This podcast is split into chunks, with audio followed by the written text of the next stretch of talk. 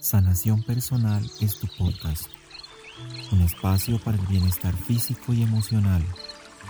Te acompaña la doctora Yolanda Beltrán. Muy buen día para todos, nuevamente aquí con ustedes. Eh, en los temas que he elegido eh, por solicitud de ustedes, de alguno de mis seguidores, han pedido como con mucha urgencia, uno, la comunicación en familia y dos, eh, las actividades, cómo poderlas llevar a cabo con los niños, especialmente los más pequeños, porque ya en este momento no quieren recibir más sus clases a través de Internet. Entonces, pienso que lo primero que vamos a trabajar hoy, la comunicación.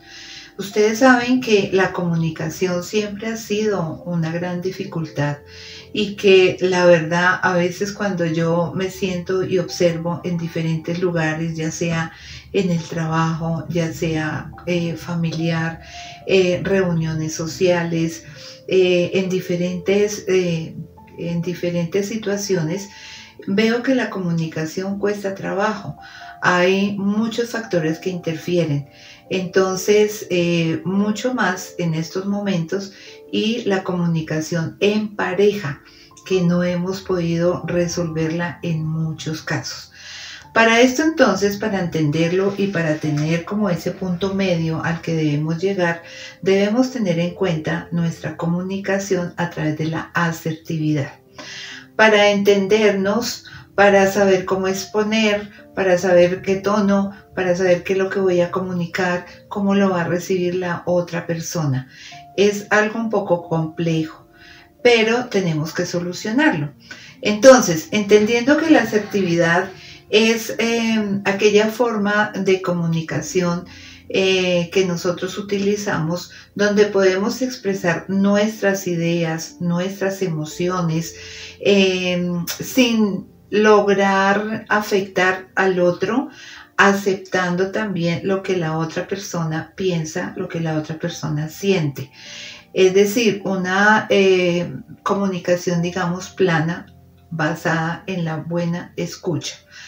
Ese es como el punto medio de una comunicación que por lo general nosotros estamos empleando eh, sin saberlo. Simplemente nosotros desarrollamos esa habilidad de comunicarnos porque la heredamos, porque la copiamos, porque nos dejamos llevar por las emociones.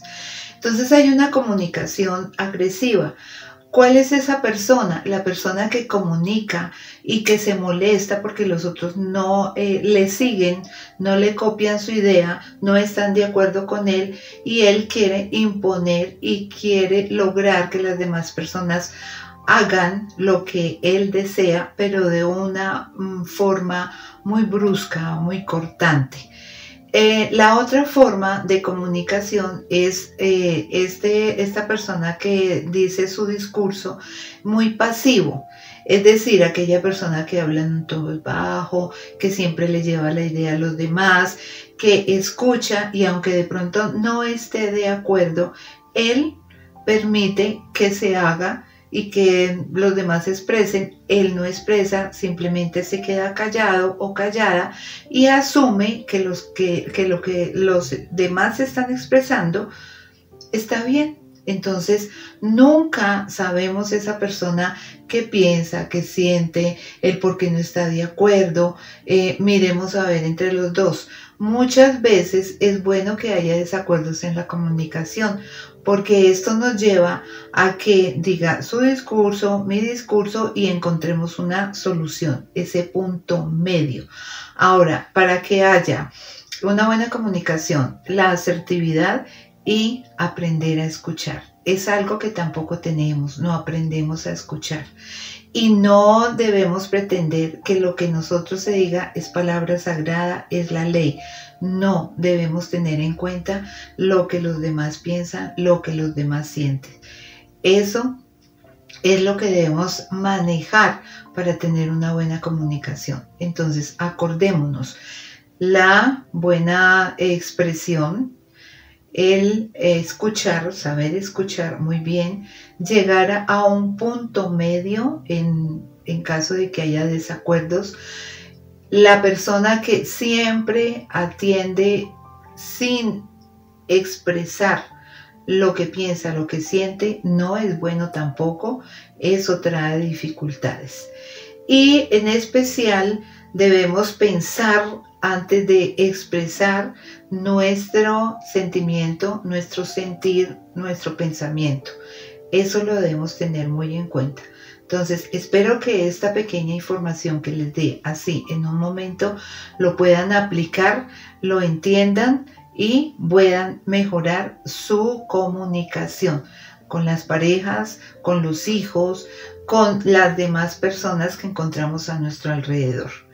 Esto ha sido todo por hoy. En la próxima vamos a hablar sobre las actividades de los niños más pequeños y en especial cómo lograr que ellos vuelvan a retomar su eh, aprendizaje a través de este medio. Muchísimas gracias. Recuerden, Yolanda Beltrán Gómez, psicóloga, terapeuta eh, alternativa. Eh, los atiendo a través de los teléfonos que aparecen en y nuestros enlaces en YouTube, Instagram y Facebook. Para mí ha sido un gusto, espero que encuentren su respuesta en esta información. Gracias, que tengan buen día. Hasta luego.